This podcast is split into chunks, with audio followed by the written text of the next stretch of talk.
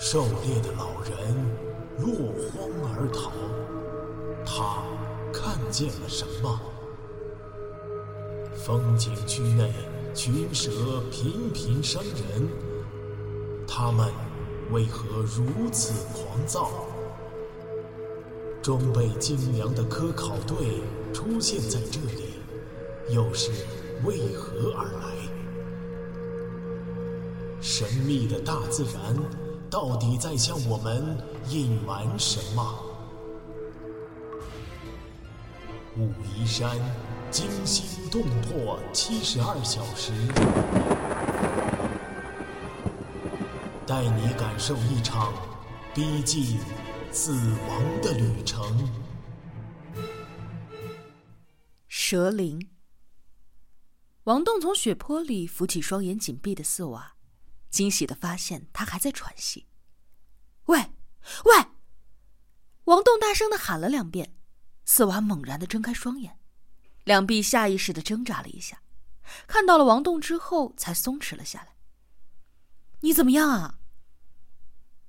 没事。那蛇呢？四娃刚才被暴怒的公蟒连同母蟒尸体一同拖走，却在中途从母蟒的腹中滚落了下来。好在虽然受了撞击，憋住气晕了过去，但是却没有受到严重的伤害。不知道啊，他把母蛇尸体给拖走了，真见鬼！我刚刚刺中了他，五支毒箭。四娃嘴角露出了一丝微笑。对于毒箭的效果，王栋始终不如四娃那么的有信心。望着黑洞洞的前方，他还是心怀不安。他俯下身背起了四娃，我们先躲到食物里面去。四娃虽然不是个大块头，但是王栋脚伤未愈，只走了几步就疼得直吁气。四娃在他的背上喘息道：“放我下来，我自己能走。”王栋咬咬牙，没有理会，相信四娃确实能够手脚并用的爬过去，但是他不愿意四娃这么做。虽然相识只有短短的半天时间，他和捕蛇青年却产生了患难与共的兄弟友情。这是一场经历过生死的人才会有的深厚感情。见到四娃居然可以从公蟒口中逃出来，他心花怒放。哪怕一直背着他走断腿，也是心甘情愿的。他一边强忍着脚痛慢慢的走，一边断断续续的告诉四娃：“走廊通往外面的一个山洞，那堵墙可以挖通。保卫处的江处长一个小时前就上路了，救援人员应该现在已经开挖了。”四娃的心里却是五味杂陈。他是个万事不求人的硬汉子。这样无能为力的被人背着走，成年以后只有被蛇咬了之后爷爷背过的那一次。现在，背着他的人是一个素不相识的大城市青年，一个心甘情愿陪他踏入险地的好伙伴。他实在是又感动又惭愧。而对于保卫处、森林警察这样的部门，以前的他总是怀有抵触心理。捕蛇的时候都是唯恐避之不及，现在则是衷心的盼望见到他们的身影。他不能够再拖累王栋了。走走歇歇，终于到了大厅的西边。前面是刚才生死搏斗的地方，那三具蛇口中吐出来的尸体，仍然触目惊心的横在血泊当中。王栋故意绕远了走，他不想引起四娃的注意。但是四娃却抓紧了他的肩头，低声的说：“王栋，停一下。”王栋只得停下脚步，他感觉到四娃的身体在轻轻的发抖。再近一点。四娃松开双手，一只脚下了地，王栋只好扶着他慢慢的走近，手电照向了三具尸体，只看了一眼。王栋就胸口作呕，差一点吐出来，低头干咳了一阵，再也没有勇气看第二眼。那绝对是他平生见过的最恶心的景象了。严格的来说，那已经不算是尸体。衣服、碎骨、血肉被压缩成了一团，呈扁圆形，只有坚硬的头盖骨还保持着圆形。人脸五官已经糜烂变形了，蟒蛇的胃液严重的腐蚀了他们。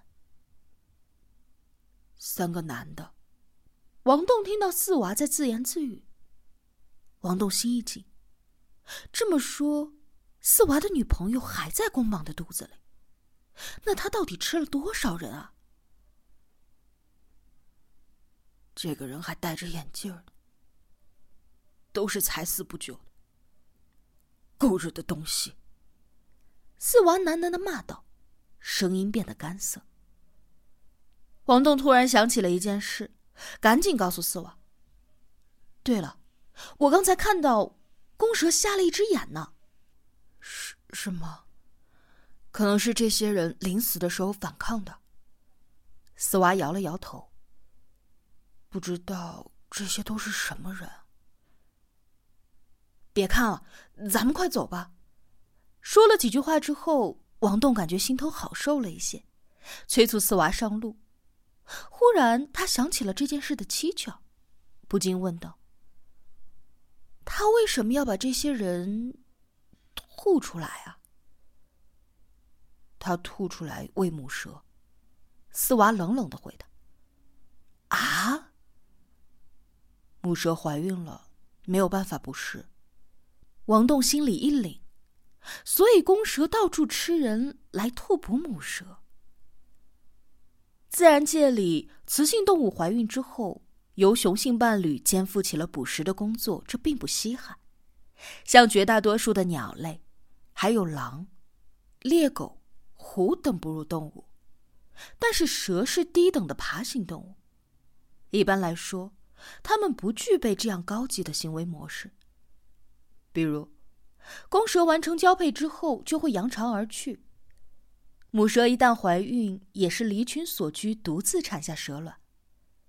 孵卵时，它尽责尽力，但是只要幼蛇一破壳，母蛇就不会再承担保护者的角色了。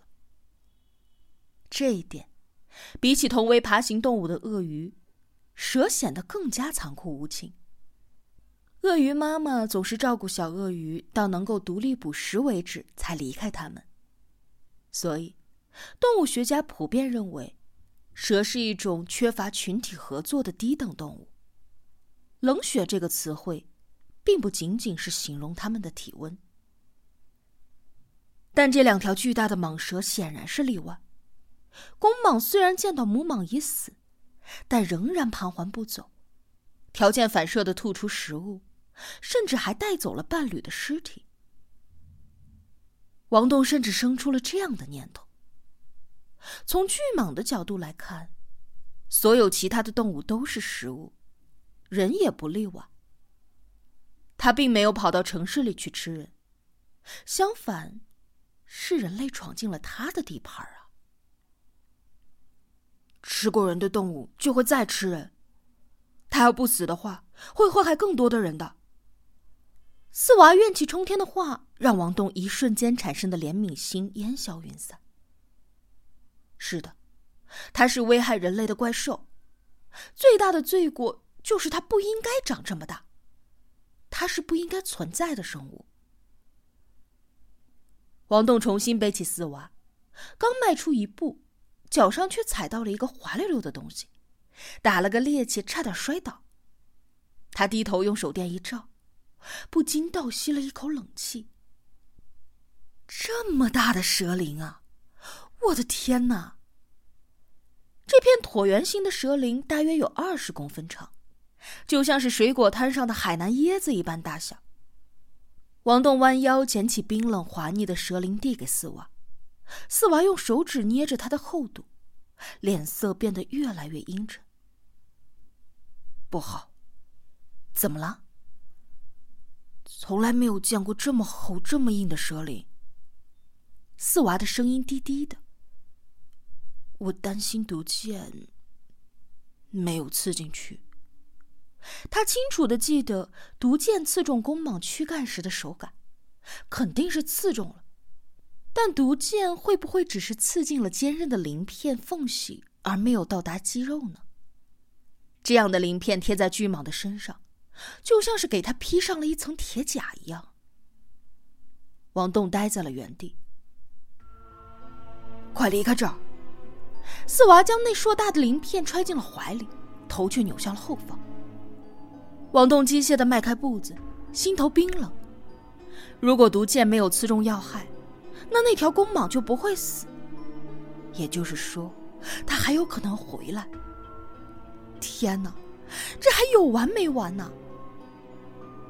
一阵凉风悠悠的从岔道口吹过，王栋浑身一颤。刚进走廊口，身后黑洞洞的大厅就响起了簌簌的响声。索命的响声，他来了。